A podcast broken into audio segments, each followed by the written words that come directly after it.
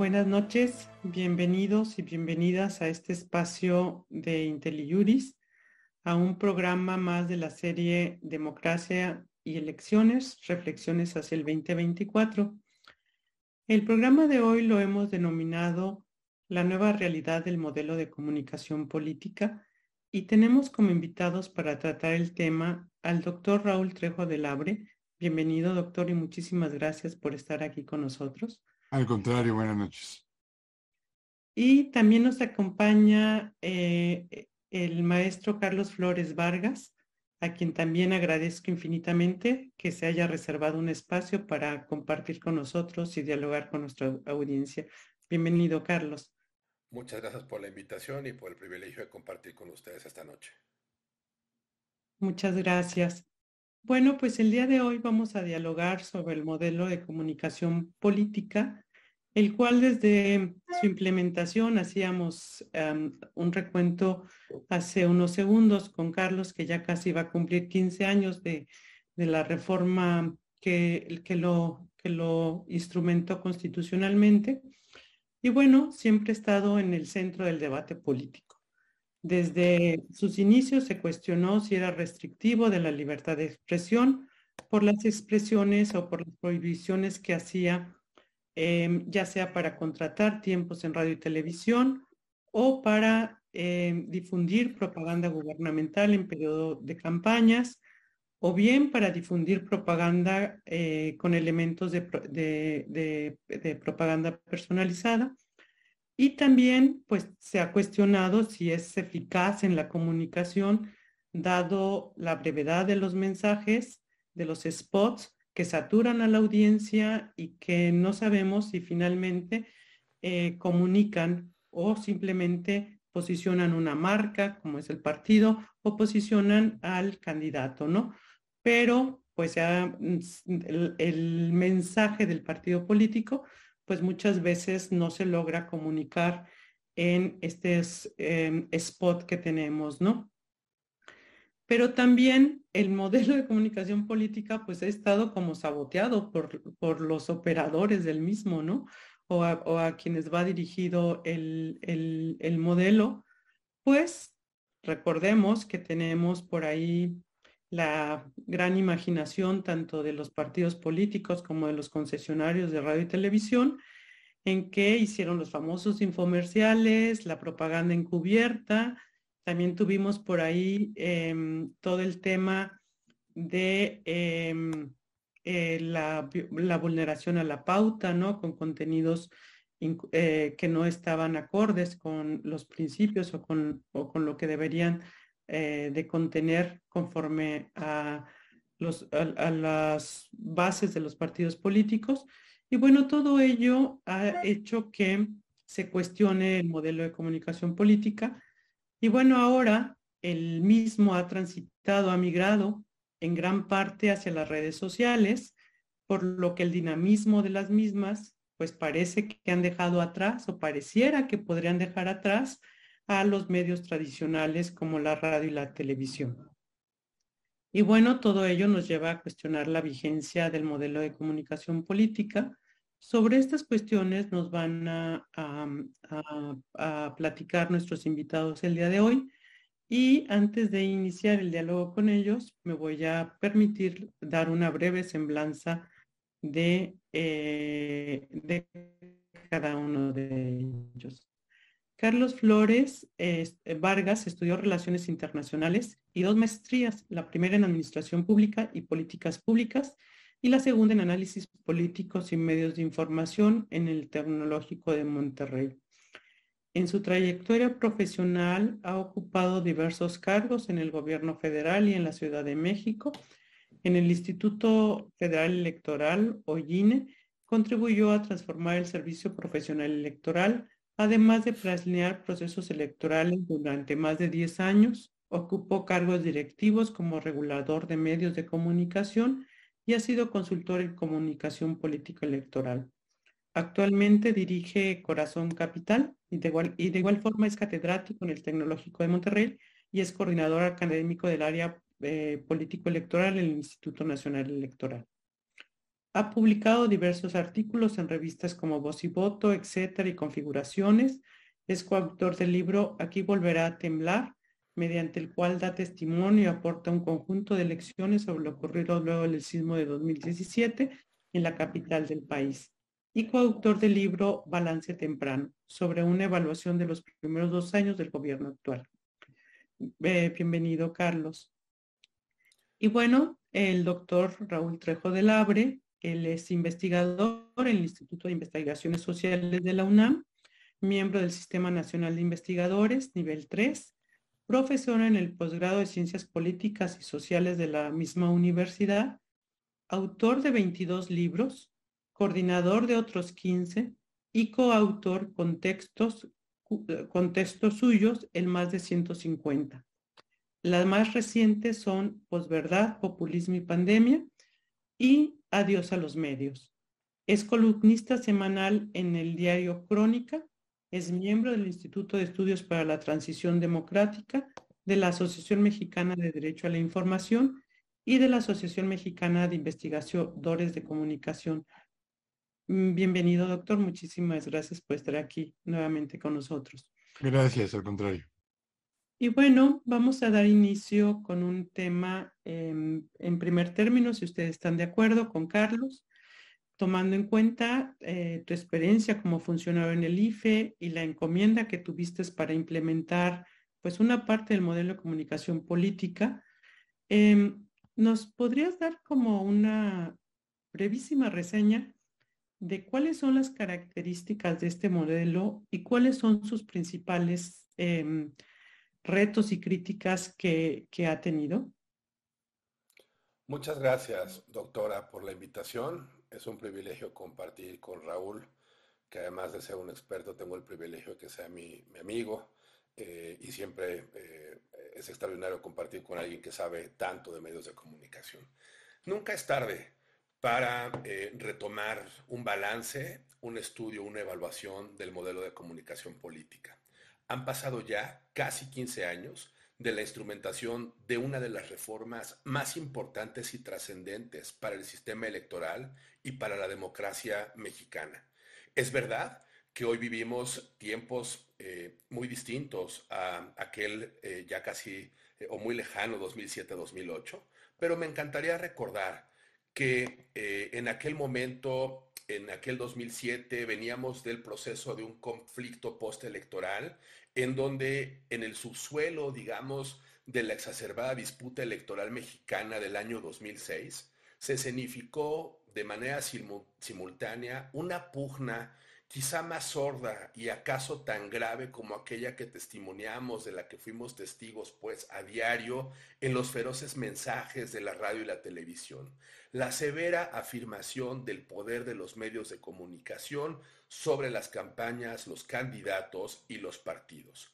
Si la pugna protagonizada entre el Partido Acción Nacional y la coalición por el bien de todos en aquel momento parecía determinar y agotar contradicciones del país, Abajo, con más discreción y eficacia, las empresas de los mass media, de los medios de comunicación masivos, de esos medios de información masivos, ejercían con plenitud su poder de hecho, perfectamente conscientes de que solo eh, ellos podían dispensar la promesa de la visibilidad a los políticos, multiplicar su presencia de un candidato, la presencia de un candidato, exponer ante el gran público electoral a una figura, vetar a otra o cancelar por invisibilidad las aspiraciones de otros eh, tantos en la campaña electoral. Recuerdo a ustedes eh, seguramente lo, saben, lo han estudiado, son gente ustedes muy especializada también, pero la enorme saña inyectada a aquellas campañas por los partidos políticos creó una nube que impidió reconocer en toda su dimensión aquel conflicto subyacente.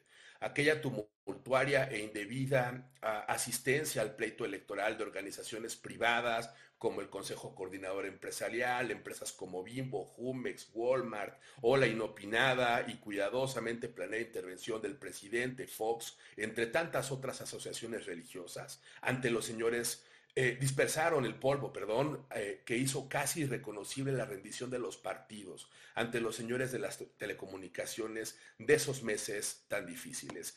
Eh, quise empezar con esto para recordar, porque el INE vive hoy un contexto de, exigencia muy alto, indebido, violatorio, de muchas intromisiones, pero recordar por qué surge ese modelo y por qué era necesario que la democracia mexicana fuera reformada y reformada a partir de controlar, de regular a los medios de comunicación.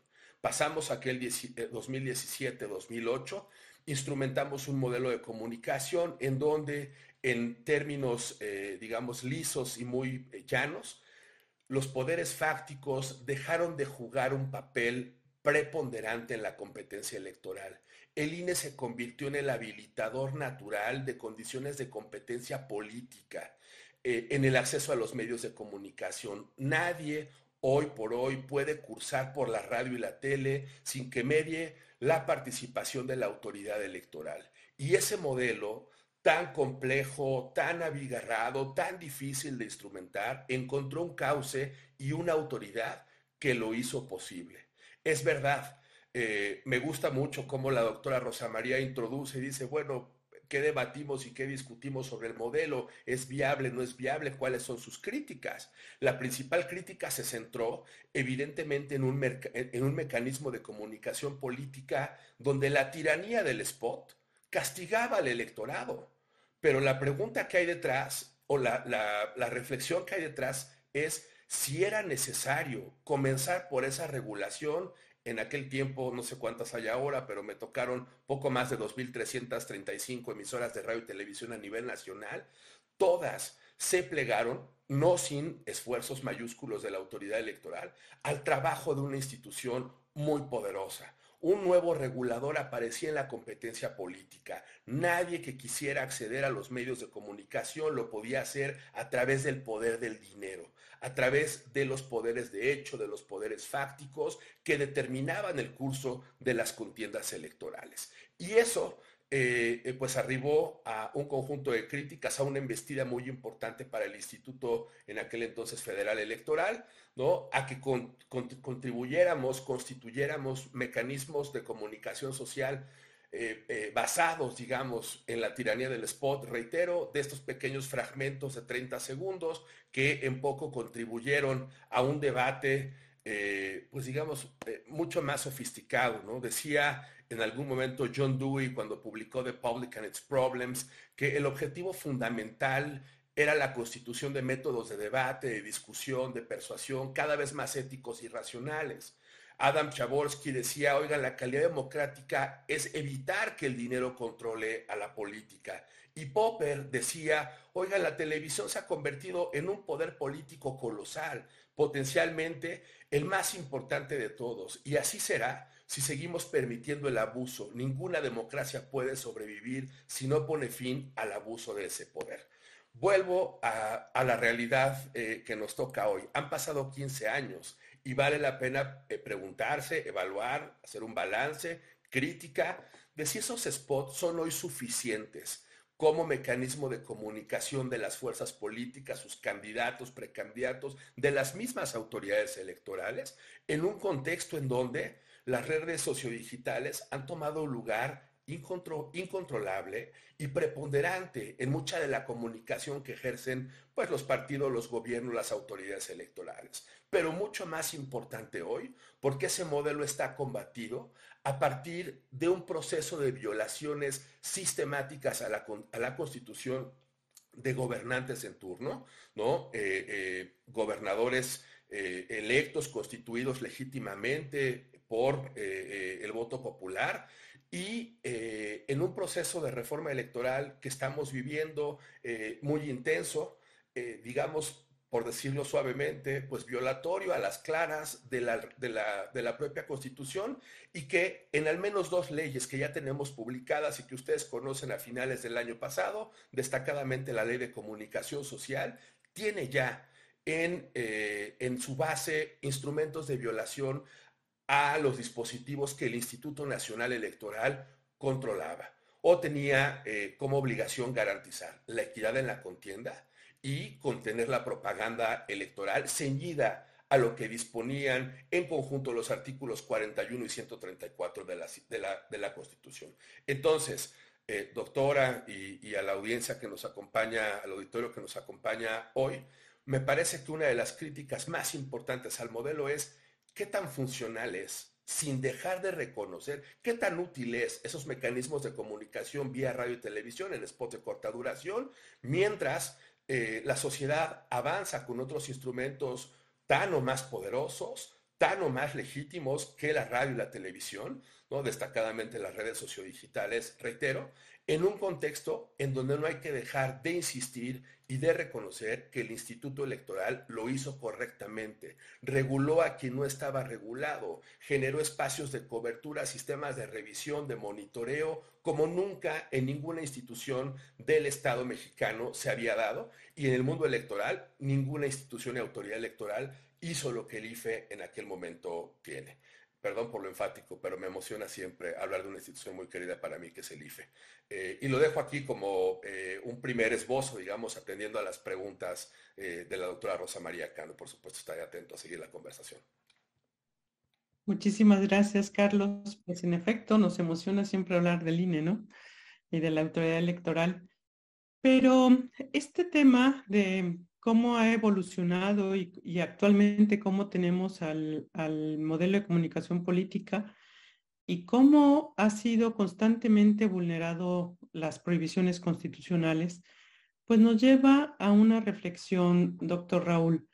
Em, generalmente las campañas políticas tienen como una, o tienen como finalidad, pues, generar una emoción en el, en el votante, ¿no? Generar una empatía con, el electorado. Y bueno, em, para ello, pues tenemos los spots que están en el modelo tradicional, pero ahora tenemos las redes sociales, ¿no? Y las redes sociales, pues em, generalmente, pues hacen que los electores em, vean pues el TikTok o vean este, el mensaje banal a lo mejor del, del candidato, pero em, no, no un mensaje eh, que les informe sobre lo que realmente tienen como propuesta. Usted en su libro eh, Adiós a los medios explica el funcionamiento de la comunicación mediática, las capacidades de la nueva comunicación en redes, pero también sostiene que los, que los viejos medios, sin desaparecer del todo, van a ceder espacios a las plataformas digitales. En su misma obra, em, o, derivado de su misma obra, pues nos hace que nos cuestionemos eh, o que le tengamos que hacer algunas preguntas. ¿Hacia dónde cree usted que mutará o transitará nuestro modelo de comunicación política?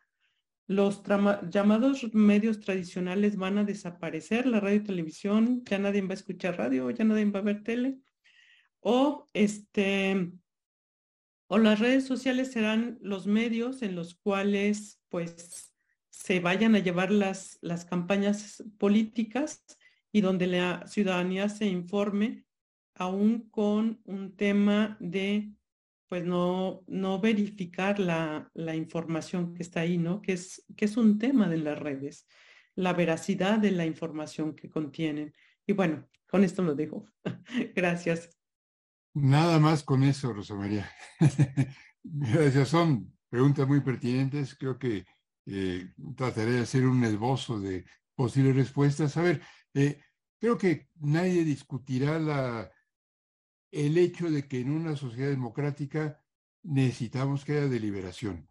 No podemos tener una democracia funcional, completa, con capaz de servir a una sociedad tan compleja como la que tenemos, si no es con cauces, con estilos, con reglas, con procedimientos para discutir de manera colectiva los asuntos públicos. La deliberación es indispensable para que haya democracia y no tenemos deliberación, es decir, intercambio entre los diversos actores de la vida pública, si no hay varias condiciones, si no hay interlocución entre unos actores y otros, y para eso se, necesita que se reconozcan como justamente como eso, con interlocutores, partidos, ciudadanos, gobernantes, instituciones, en fin.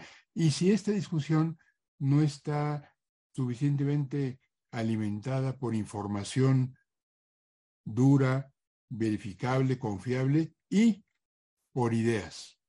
Eh, hay poco que discutir a partir de un bailecito de TikTok. Habrá quien discuta la coreografía o el peinado o el maquillaje de los protagonistas de esta danza que estoy eh, imaginando, pero hay muchos ejemplos al respecto. Pero por lo general no tenemos eh, ideas y mucho menos tratándose de intercambio acerca de proyectos de país como los que supuestamente tienen los partidos políticos, es, decir, tratándose de campañas electorales en donde hipotéticamente hay instituciones que son los partidos que proponen programas para que los ciudadanos puedan discernir y, elegir entre ellos. Esto no siempre ocurre de la manera que requeriría nuestra democracia. Esto no es nuevo. Justamente eh, desde que los medios de comunicación, comenzando por la televisión, se hicieron indispensables para, para la propagación de la política, empezamos a asistir a lo que hoy llamamos espectacularización de los asuntos públicos. La política es compleja, la política eh, tiene muchos matices. Eh, por lo general, los medios de comunicación resaltan lo más llamativo, lo más estridente de, la, de las acciones políticas y no esa a veces gris cotidianidad que tiene la construcción de acuerdos, la discusión de asuntos complejos, la presentación de problemas técnicos. ¿Qué pasa, por ejemplo, en los medios de comunicación cuando difunden información de las discusiones en el Parlamento, en la Cámara de Diputados? Si un legislador se para en la tribuna y presenta una iniciativa destacando sus implicaciones legales, sus antecedentes jurídicos, su complejidad técnica, a lo mejor resulta aburridísimo para los medios de comunicación y no les hacen caso. Pero si otro legislador ocupa la tribuna e insulta a alguno de sus compañeros y saca una manta o unas gallinas, porque de todo vive en nuestro parlamento, o se pone a bailar y a cantar, es posible que llamen la atención de los medios y esta esta tendencia a resaltar lo estridente, lo banal, lo, llamativo, que suele ser lo que está más hueco de ideas, ya la teníamos y fue, no creo que de manera deliberada, pero este fue su resultado, potenciada en el caso mexicano por lo que hoy llamamos modelo de comunicación política. Estoy completamente de acuerdo con la detallada y experimentada explicación que nos ofreció el maestro Carlos Flores, que conoce perfectamente ese asunto. Este modelo de comunicación política existe en México porque nos hacía falta, porque había fuerzas políticas y medios de comunicación, actores ambos potentísimos de la vida pública, que hacían trampa. En muchas ocasiones, cuando había partidos de oposición, casi siempre, que querían ir con dinero en, en la mano o con el cheque en la mano a comprar espacio en las televisoras para difundir sus spots de campaña, estoy hablando de lo que ocurría hace más de 15 años, las empresas televisoras le decían que ni modo, que ya no había espacio, o les cobraban mucho más a unos, a los de oposición, que a otros, a los que estaban en el gobierno.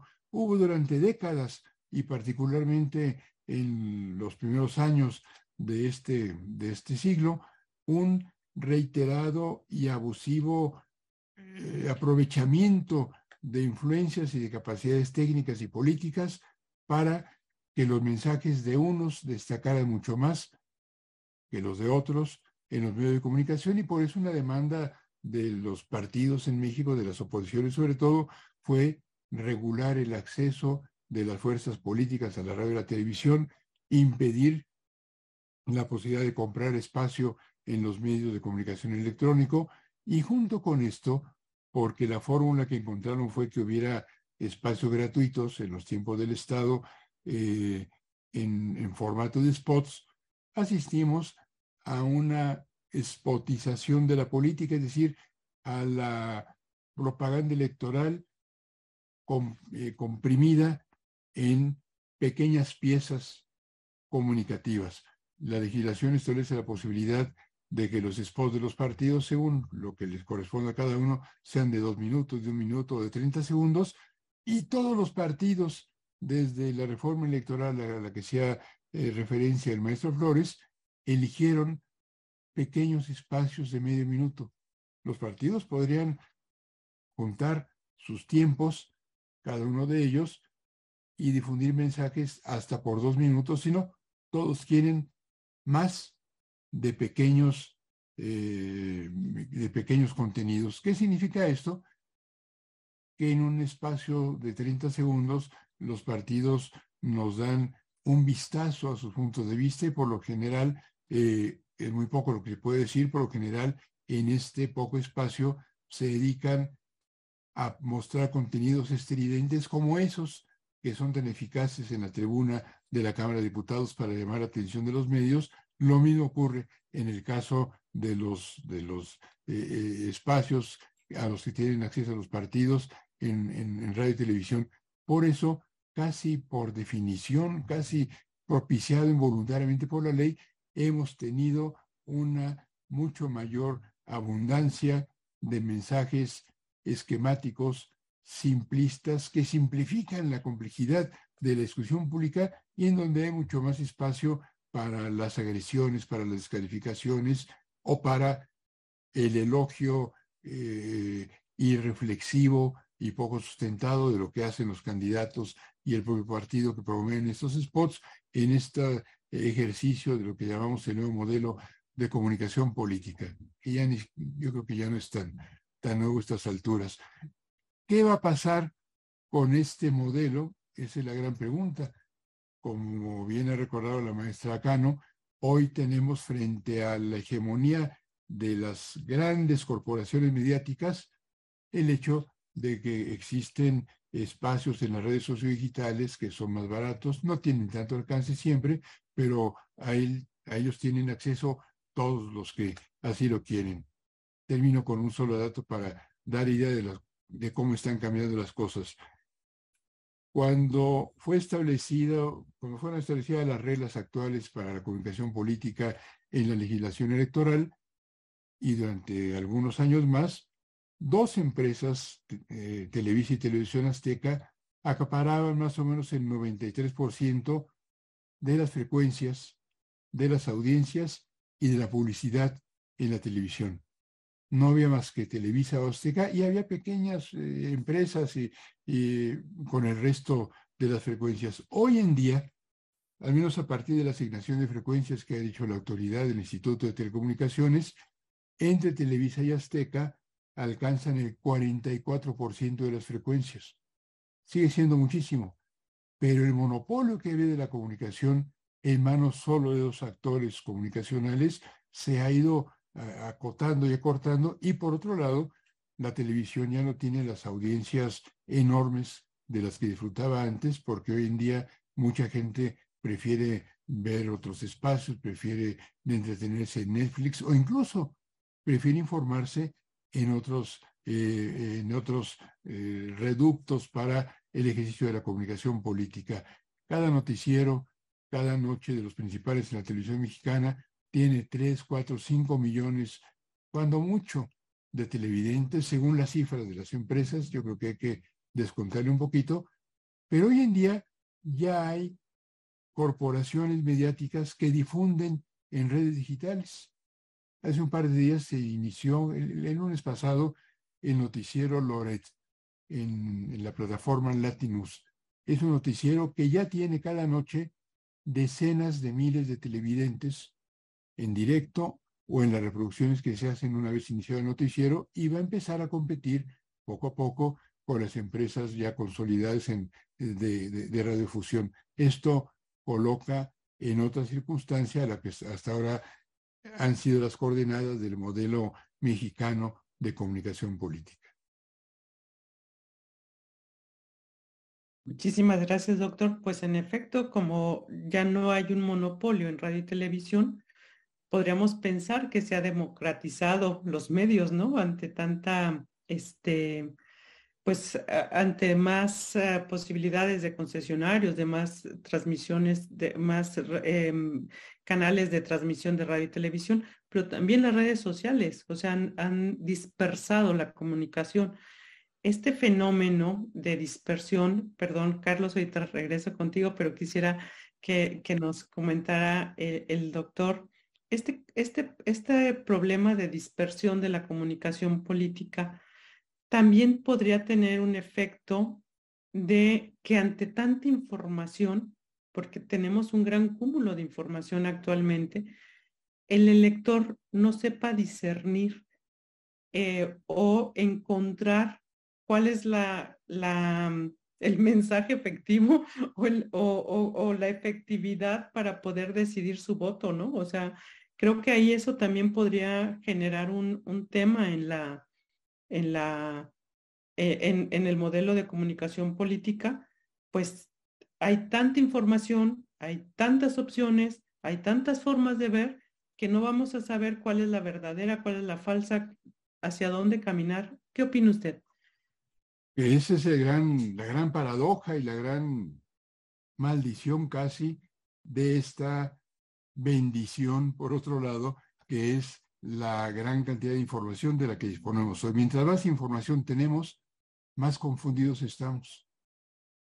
Los que somos de la viejísima guardia nos acordamos de las épocas en las cuales era imposible eh, conseguir un libro rápido en México como se publicaba en otro país. La prensa extranjera, tardamos semanas, a veces meses en poder leerla. Eh, teníamos que esperar a que llegaran periódicos o revistas eh, y, muy caros, en fin. Y hoy en día tenemos la posibilidad de con un clic y a veces con una tarjeta de crédito disponer de toneladas de información. Igual que de información tenemos muchos hechos y datos que no están verificados y que con frecuencia son falsos. Peor aún, hay una industria de la falsificación de información creada para confundirnos, puedo ampliar esto quizá más adelante, y los, los ciudadanos, no solo para asuntos electorales, pero también para ellos, no saben a quién creerle. Aquí yo creo que resulta muy importante reivindicar el trabajo de los medios de comunicación y de los periodistas profesionales. Solamente con un trabajo de investigación, de confrontación, de verificación profesional, que es el que llevan a cabo los periodistas serios, que siempre los hay a pesar de todo, podemos saber a quién creerle o decidir en quién depositamos, en qué fuente de información depositamos nuestra confianza para eh, nuestro consumo de, noticias. Gracias.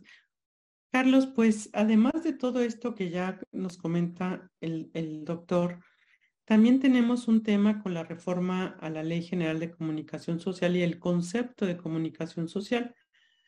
Eh, había sido criterio reiterado del tribunal que la propaganda gubernamental se calificaba por su contenido, no por el origen de su recurso. Y ahora resulta que solamente será propaganda gubernamental aquella que se pague con recurso público y eso eh, podría abrir algún, una vía nuevamente para que el poder del dinero pueda influir en el resultado electoral que es lo que se trató de evitar en el proceso electoral, digo, en, el, en la reforma electoral del 2007-2008.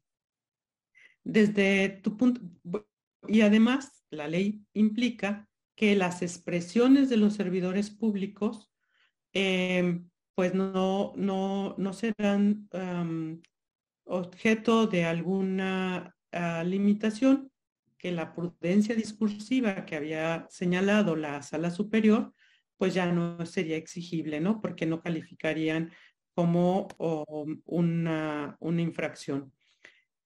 Todo esto nos lleva a, a un escenario en el que podríamos tener nuevamente a actores externos a la contienda electoral influyendo en la misma. Pero desde tu punto de vista y tu experiencia, eh, ¿qué impacto podría tener estas reformas que, se está, que ya están vigentes en la Ley de, General de Comunicación Social, eh, además de lo que, bueno, de lo que yo, eh, yo visualizo, y qué piensas que debería ser como la contención que debería realizar la autoridad electoral. Muchas gracias por las muchas preguntas. Eh, muchas de ellas muy complejas y difíciles de anticipar en escenarios hoy por hoy, pero déjenme iniciar diciendo, ese par de reformas que ya están avaladas por eh, el Congreso, están publicadas, son vigentes, la de comunicación social y la de responsabilidades administrativas, me parecen una afrenta mayúscula y una violación gigante a los dispositivos constitucionales con los que contamos, especialmente a la vinculación entre el artículo 134, donde están contenidas algunos de los elementos de propaganda gubernamental, los más importantes, y por supuesto su vínculo con el modelo de comunicación político-electoral. Durante mucho tiempo pensamos, digamos, yo soy de esos, eh, de, esa escuela, digamos, eh, de instrumentación de reformas graduales, progresivas, consensuadas, logramos que el IFE pasara de ser algo más que una agencia federal. Logramos que fuera una institución nacional. Era preciso reconocer en algún momento, en 2007, 2008, eh, por supuesto, reconocer con toda claridad la existencia de perdedores netos tras el paso de la reforma electoral, es decir, los empresarios de la radio y la tele que dirigían, acompañaban, influían en las campañas políticas. La novedad política de la reforma electoral del 2007, si lo podemos resumir en una nuez, fue que por primera vez aquellos industriales de la radio y la tele serían regulados de modo, riguroso y efectivo por alguna institución pública. En aquel momento le tocó al eh, IFE, quizá debiera ser una autoridad natural eh, como la Dirección General de Radio y Televisión en Gobernación, pero le tocó a la autoridad eh, electoral.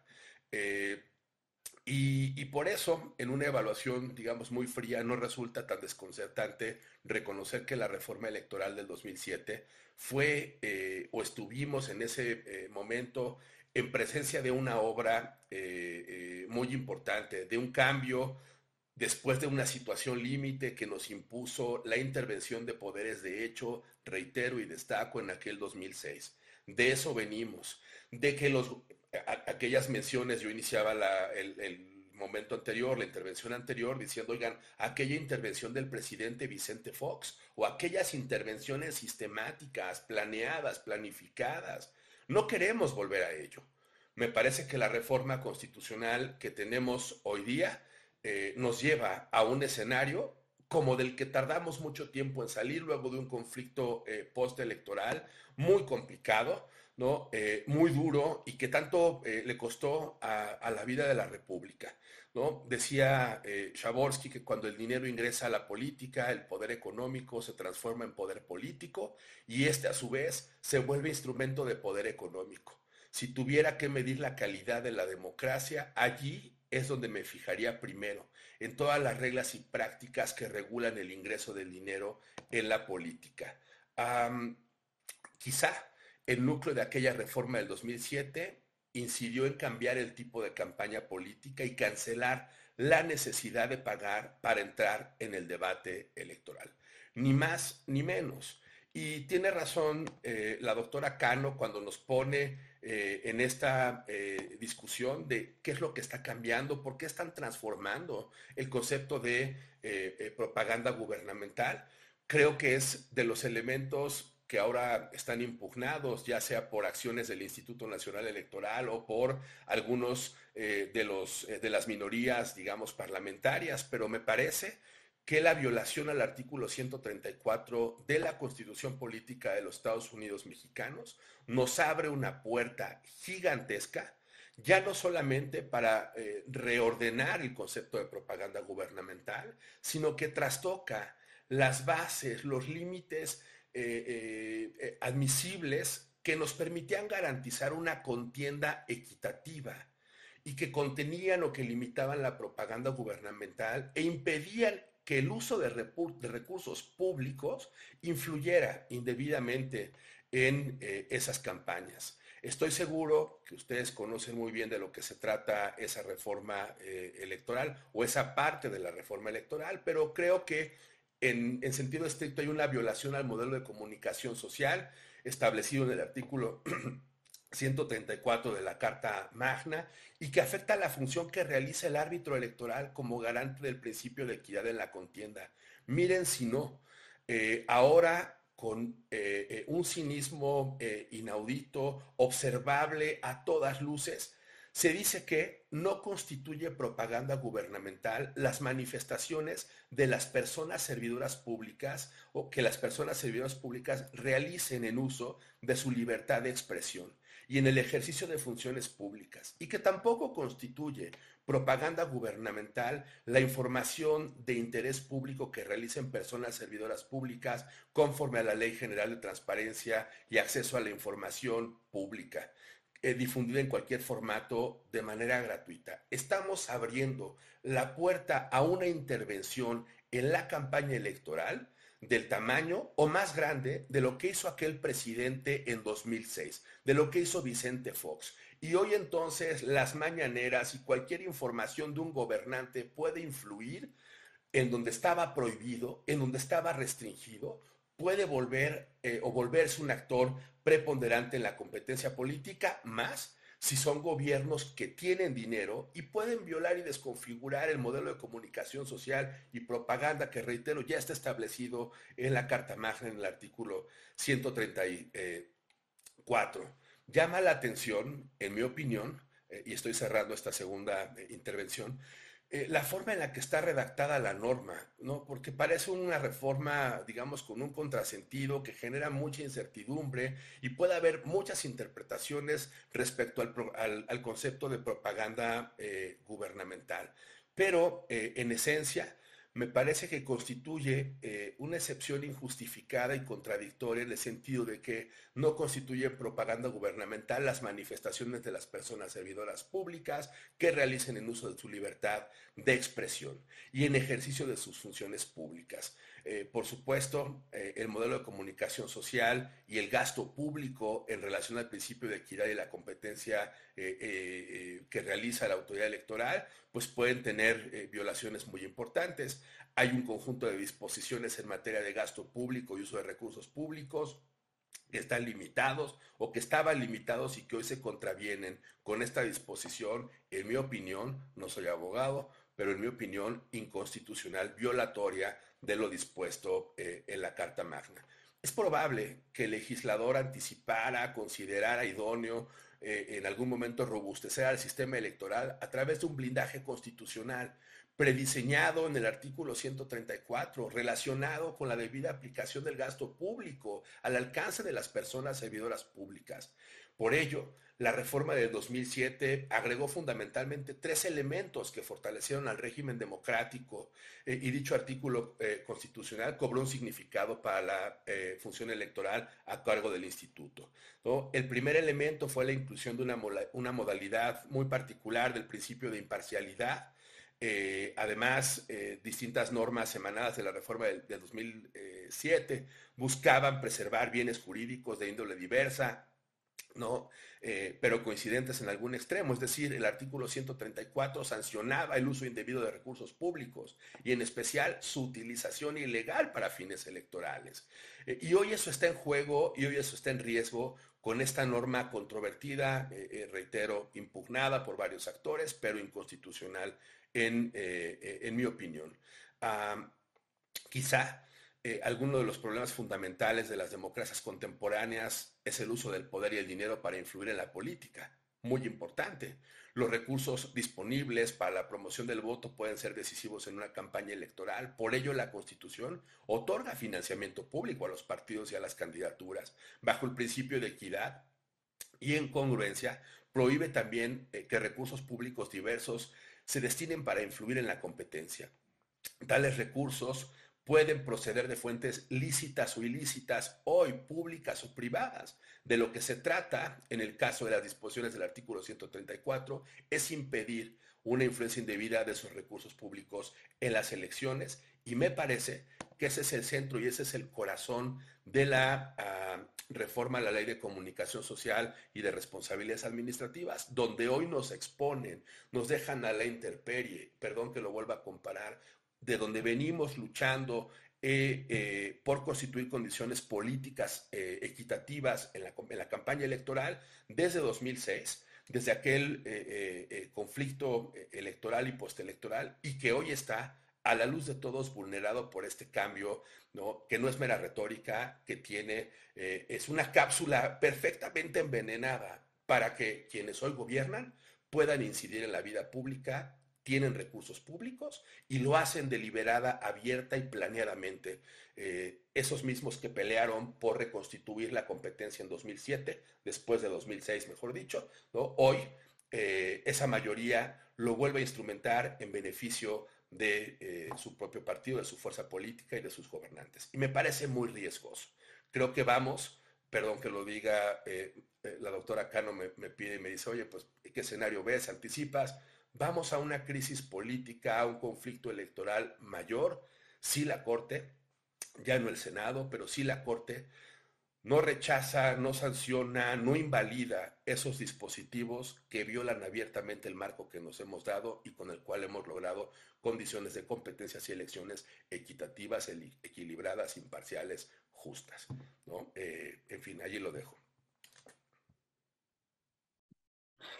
ahí lo dejas. Nada más. Bueno, este, pues tenemos ahí un, tema de un, gran riesgo de que pues tengamos precisamente el uso del dinero o el factor económico que esté influyendo precisamente en, en el resultado electoral. Y en el tema de las redes sociales, doctor, eh, doctor Raúl, hay un, usted ya lo perfilaba un poquito en su intervención anterior, pues tenemos ahí conocimiento de que existen las granjas de bots que hacen una serie de, em, de, información eh, que para influir en la percepción de la ciudadanía, em, eso también pues ahí eso es un tema económico, pues ni modo que no cuesten. Y eh, también ahora con el tema de la, de la, de la, del cambio en el concepto de propaganda gubernamental, pues las redes personales de los servidores públicos no calificarán como, como, como propaganda eh, gubernamental si no tienen recurso público. Entonces ahí podrán hacer y poner todo lo que ellos quieran, ¿no? O sea, hacer propaganda personalizada, eh, no sé, todo lo que, no hay un límite.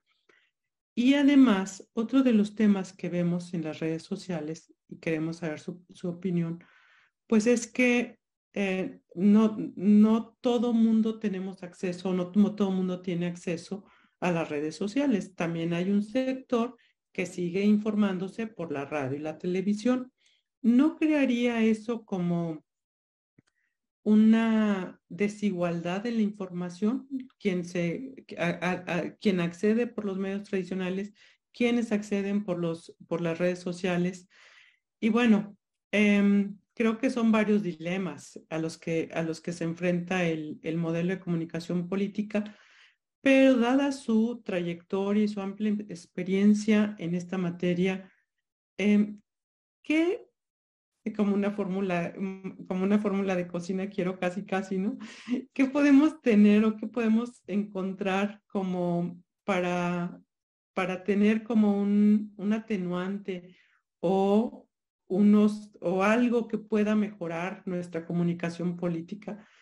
Algo que se visualice para hacer un poco, contrastar un poco con lo que dijo Carlos del, del, escenario en el que nos podemos enfrentar podemos encontrar algo positivo en lo que, algo como en, en estas nuevas eh, formas de comunicar a través de las redes sociales?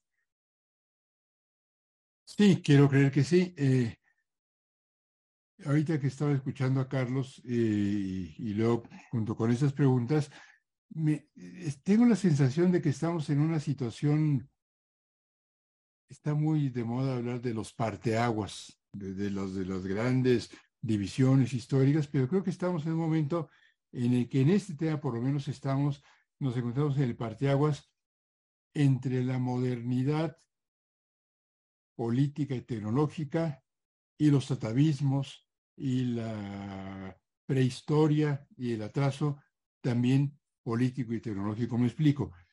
¿Por qué tenemos las reglas que tenemos en el caso de la comunicación electoral? Ya lo dijimos mucho porque había actores abusivos que desplazaban a otros eh, contendientes de la competencia política. No todos tenían el mismo acceso a los medios de comunicación y esto no se valía. Si no hay reglas parejas para todos, no puede haber procesos electorales entonces equitativos. ¿Qué pasó entonces? Se pusieron las reglas que han sido descritas aquí y sin embargo, el desarrollo tecnológico muy rápido ha relativizado la importancia de los medios regulados con este modelo de comunicación, que son los de radiodifusión. La radio y la televisión, la prensa no está en este modelo regulada y desde luego no lo están, no tenían la presencia pública que alcanzan hoy las redes sociodigitales de Internet y el resto de sus afluentes. ¿Qué está pasando entonces? Que por encima de estas reglas, con abusos y sin ellos, hay actores de la vida pública que están comunicando. Y lo que están diciendo en Twitter, en Instagram, en Facebook, llega a tener una importancia quizá cuantitativamente no idéntica a la que tiene la televisión, pero sí muy relevante en la sociedad mexicana.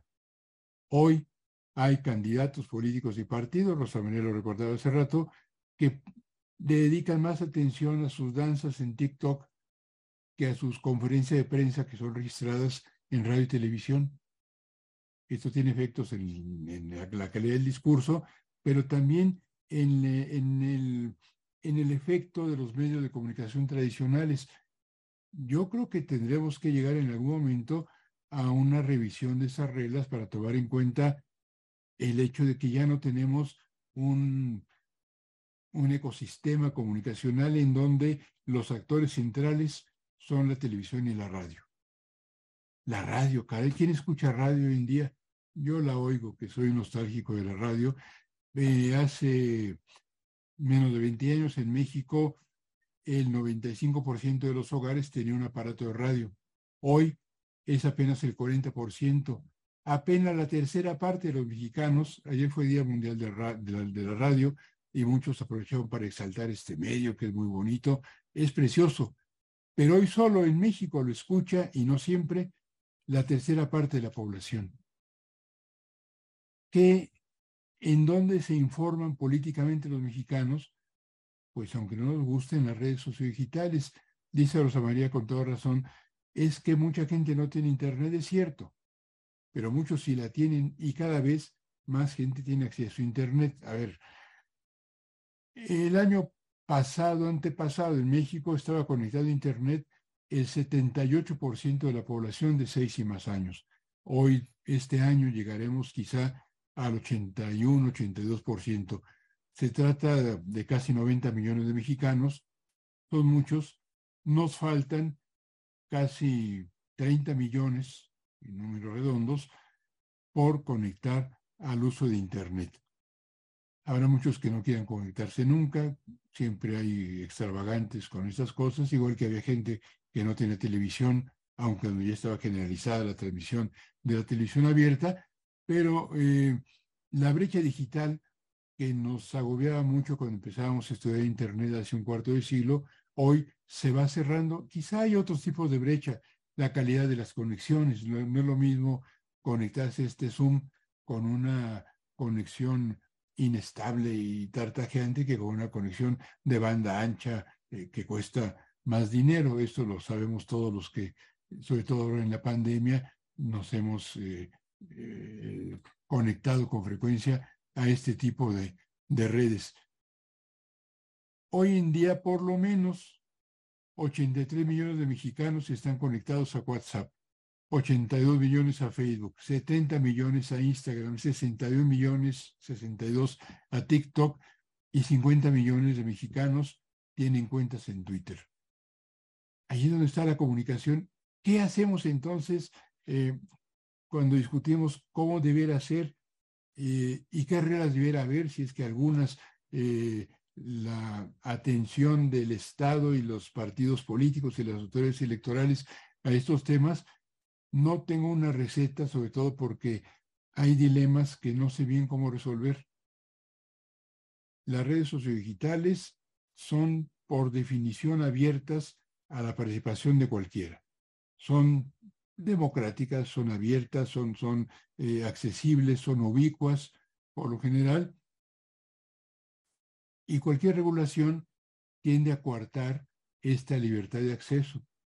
Pero sin embargo, también en las redes sociodigitales se dicen cosas que implican responsabilidades públicas. Yo creo que lo que ha estado haciendo hasta ahora en México la autoridad electoral, que es sancionar no a la red, sino a los que hacen mal uso de ella, por ejemplo, con dos tipos de conducta, cuando se gastan recursos públicos que no están autorizados, que no están etiquetados para ello, que no son declarados como tales en el alquiler de espacios en Facebook o en Twitter, se comete un, delito. No lo es gastar dinero en estas redes, si lo es no declararlo o permitir que alguien haga campaña en favor de otro más, de un tercero. Eh, esto es una infracción a la ley o la difamación, las injurias, este tipo de conductas son tipificables lo mismo en los medios convencionales que en las redes sociodigitales. En estos casos, las autoridades electorales y de otra índole tienen algo que hacer, pero por lo demás, la regulación de estas redes, que es un asunto que se discute internacionalmente y para el cual no hay solución en la comunidad global, es más indeseable que virtuosa desde mi punto de vista. Hay que promover códigos de ética, hay que promover la vigilancia de estas redes, hay que promover el establecimiento de obligaciones, sobre todo en materia de transparencia, para que sea clarísimo para sus usuarios cómo estas redes regulan o modulan la información que, eh, que recibe cada quien, cómo funcionan los algoritmos, que son estos pequeños programas de cómputo que le dan a cada quien más de lo que ya le ha gustado a mí me gusta el fútbol de los Pumas. Yo sé que esto puede ser impopular y casi masoquista en ocasiones, pero si a mí me gusta y así lo eh, y busco en internet notas sobre mi equipo de fútbol y estoy afiliado a la página en Facebook de los Pumas, Facebook me va a dar más información de este asunto que de otros temas. Y eso no me hace daño si se trata de los Pumas, pero en el caso de la información política, cuando alguien que ya es partidario de una opción le dan más información de esa, de, esa referencia política, esto puede llegar a ese individuo a aislarlo de otra información. Y todos estos son asuntos que vale la pena ventilar, discutir, eh, tratar de que haya educación. Esto es parte de la educación cívica contemporánea, me parece a mí, para el uso de las redes, eh, eh, además de la preocupación natural que nos suscitan a todos. Muchas gracias. Pues ya nos estamos acercando al, al, cierre. Tenemos por ahí algunas preguntas del auditorio. Este, em, me voy a permitir eh, ver algunas que para dar respuesta, para que pudieran darles respuesta. Eh, por aquí tenemos una pregunta que nos dice, em, eh, ¿qué opina del fenómeno del gobernador de Nuevo León? Hay opiniones que dicen que la participación de su esposa como influencer fue un elemento relevante para su triunfo. Desde su experiencia, ¿cree que un influencer tiene tal poder en la ciudadanía? Supongo que va dirigida al doctor Raúl esta, esta pregunta. Este, si, si la, pudiera usted contestar. Un influencer influye, valga la, la redundancia, un influencer tiene la posibilidad de difundir un mensaje de manera amplia y en vista de la confianza que le merece su seguidor, que a sus seguidores, eh, tiene la posibilidad de, participar en la confección de las opiniones políticas de la gente. Pero influencers hay muchos. La señora, hoy esposa del gobernador, o, esposa del hoy gobernador, eh, tenía sus seguidores, pero estos seguidores, que además son ciudadanos, en este caso Nuevo León, son individuos mayores de edad. con escolaridad, cualquiera que sea, con experiencia política, con entornos familiares y escolares en donde discuten la información reciben. Quiere decir, no son autómatas a los cuales se les puedan inyectar convicciones políticas. Estoy de acuerdo en que cualquier propaganda no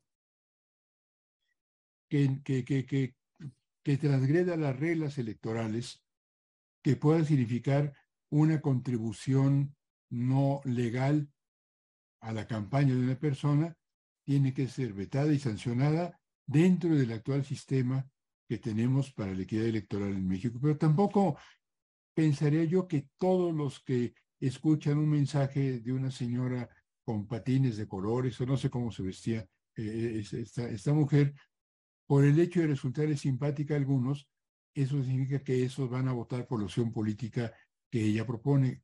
Puede influir, pero creo que influye muchas más cosas.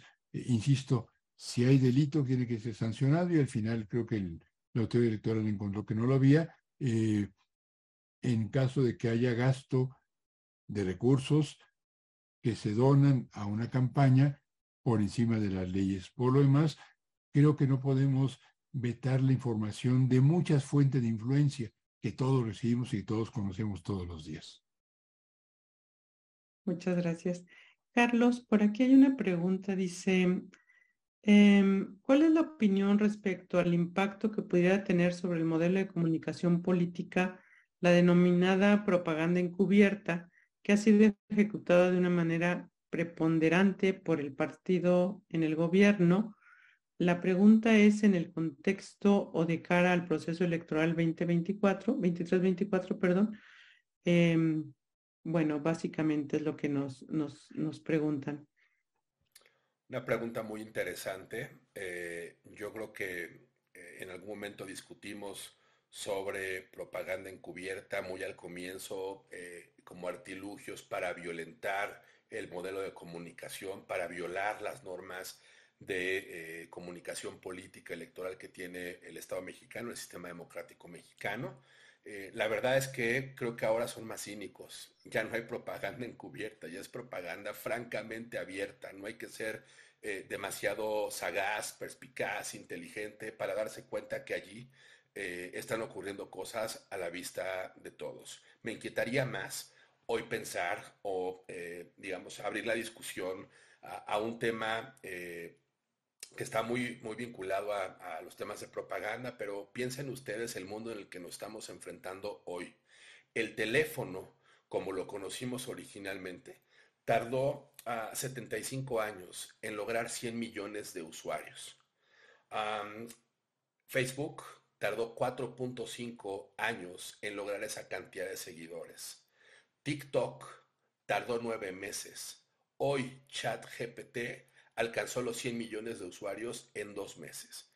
Estamos ya no frente al reto de encubrir información, estamos frente a un reto en donde se magnifica la comunicación de muchos sentidos, pero en este caso la convocatoria a este seminario, a este webinario, eh, tiene que ver con la comunicación política electoral.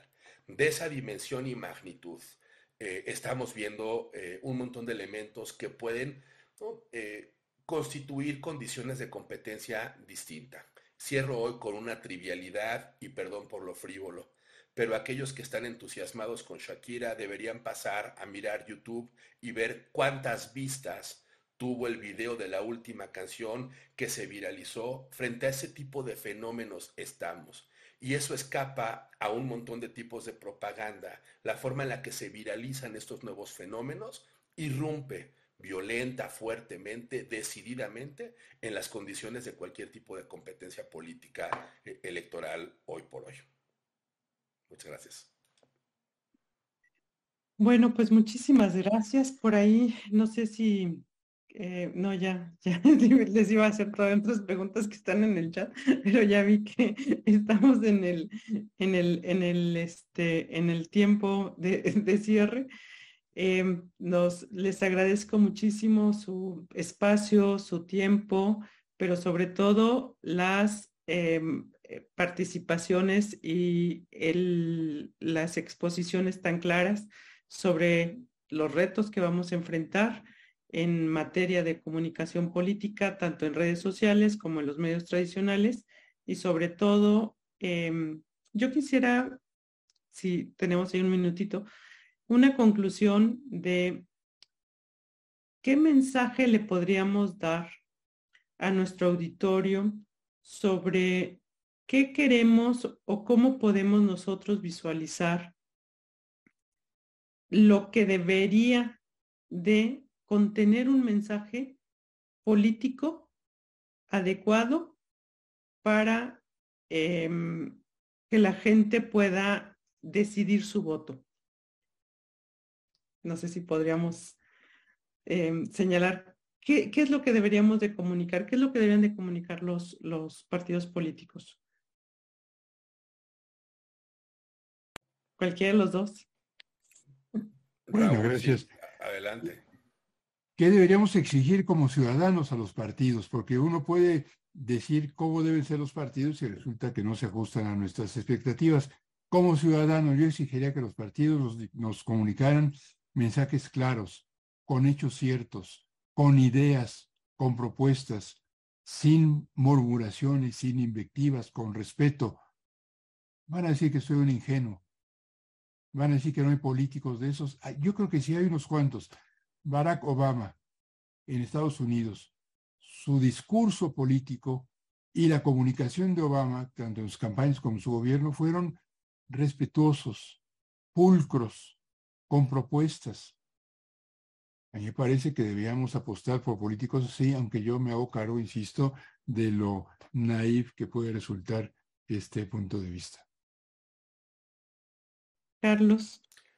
Y Perdón que vuelva al inicio de mi, de mi conversación con ustedes, pero tengo la impresión que el objetivo fundamental en la oferta comunicativa, narrativa de las fuerzas políticas, sus candidatos, precandidatos, los actores políticos, tiene un objetivo central y es la constitución de métodos de debate, de discusión y persuasión eh, cada vez más éticos y, racionales. Mientras sigamos bajo la tiranía de las redes sociodigitales con estos mensajes triviales, superficiales, o la tiranía del spot de, corta duración que no alcanza a eh, indicar el contenido de un programa, ¿no? la calidad de una obra que esté por desarrollarse en algún mandato, estaremos condenados a tener una pobreza en nuestro lenguaje y disertación democrática. Y esa es una carencia que hoy tenemos y que la calidad de nuestra democracia depende mucho de eh, eh, cambiar esa fórmula eh, de comunicación. Soy igual de idealista que querido amigo el doctor Trejo y pienso que hacia allá no hay que perder el foco, no hay que perder la brújula, porque vamos a estar llenos de un montón de mensajes inundados, de un montón de aspectos graciosos que hacen de la política un hecho banal cuando debería significar una oferta programática racional y ética de cara a una ciudadanía cada vez más madura. Bueno, pues ahora sí les agradezco muchísimo el espacio, em, sus comentarios, sus aportaciones y espero que el auditorio también haya disfrutado esta charla como la disfruté yo. Muchísimas gracias, nos vemos el próximo mes en un espacio más de este programa. Buenas noches. Gracias, buenas noches.